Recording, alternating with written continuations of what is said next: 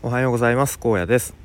この番組は会社に依存せず人生の選択肢を増やせるように日々試行錯誤する様子や僕の頭の中の考えを整理してアウトプットする番組です。今日のテーマは自分の世界は思っている思ってるより狭いみたいなテーマで話していきたいと思います。なんか以前にこんなテーマで話したことあるような気もしないでもないですがえっ、ー、とまあ話していきたいと思います。で先日 Voicy でちょっと前の回なんですが MB さんという方の放送を聞いてあ確かにそうだなと思ったことが、えー、ありました。でその MB さんの放送のタイトルが「世界はあなたほど賢くない」っていう題名の放送でとまあいろいろ話されていたんですがなんか、まあ、こんな Voicy 聞いてるあなたは相当情報感度が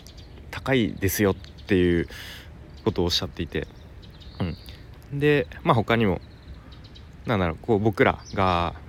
見てる見てるというか見聞きしている世界あの普段興味興味関心がある分野とかこう収集している情報とかっていうのは、まあ、他の人たちと、まあ、かなり大きく差がある乖離してるみたいな話だったと思うんですね。うん、でまあ僕もすごくあ確かにそうだよなっていう、えー、感じなんですけどで、まあ、同じ環境で生活している人で同じ職場の人とか、まあ、同じ本当に家族とかでも全然話題が合わないっていうことはあのあるので、うん、それはすごく僕も思うんですね。で先日の放送で話してたんですけどあの先日妻の実家である和歌山に行ってきたんですね。はい、でそこではですね、まあ、日常会話で、えー、NFT や、えー、チャット GT GPT や、まあ、 Midjourney や、まあ、そういう、まあ、結構今、まあ、例えば Voicy の中だとすごく毎日のようにいろんな人が話している話題そういうのが 1, 1ミリもその和歌山のえー、家の中では会話に出てこないっていうまあ現実ですね。なのでなんだろういきなり自分の世界の中の話題を急に出してしまっても「ん？何それ？知らないわ」っていう感じでこう終わってしまうと思うんですね。うん、で、まあ、よく言われてることだと思うんですけどあの人間って知らないこと知らないものっていうのは無意識にこう知らないイコール嫌いみたいなこう感情になってしまうと思うので、うん、まあその辺ちょっと注意しなきゃなというふうに思ったりしますね。で普段一緒に生活している妻でさえ NFT とかチャット GPT とかあのん？何それ？っていう感じですね。うん、でまあ無理やり説明しようとしても、うん、まあ向こう側にこう知りたい理解したいっていう気持ちがないと、まあ、あんまり話しても意味がないと思うので、まあ、僕の方からこう詳しく説明するっていうことはあんまりないんですけれども、うん、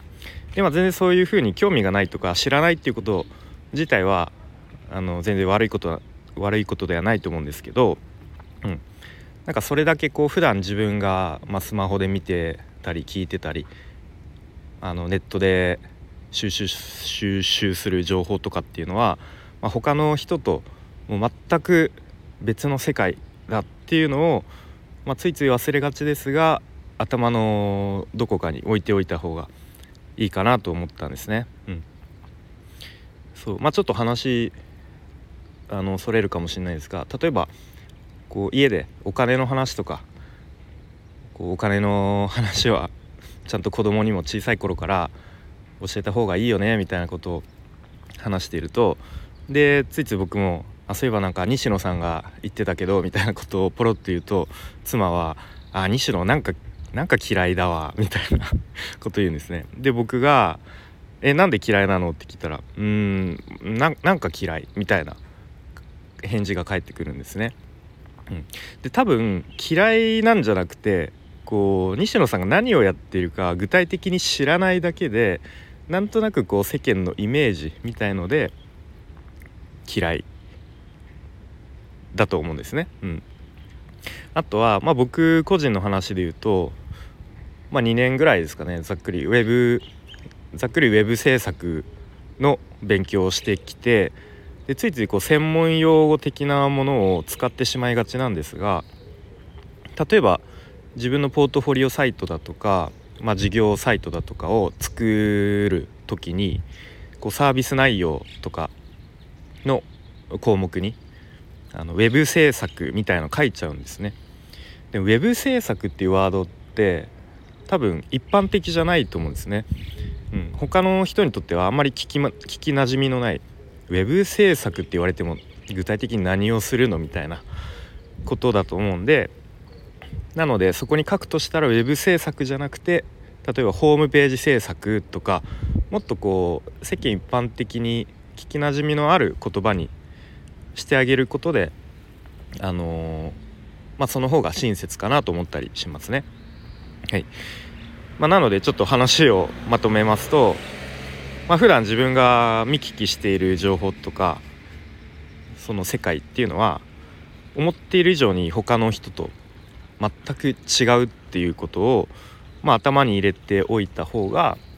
何だろう日常のこう会話する時とかそういうコミュニケーションがこうなんか変にギクシャクせずに済むと思いますし、まあ、ビジネスにおいてもそのことを意識しておいた方が、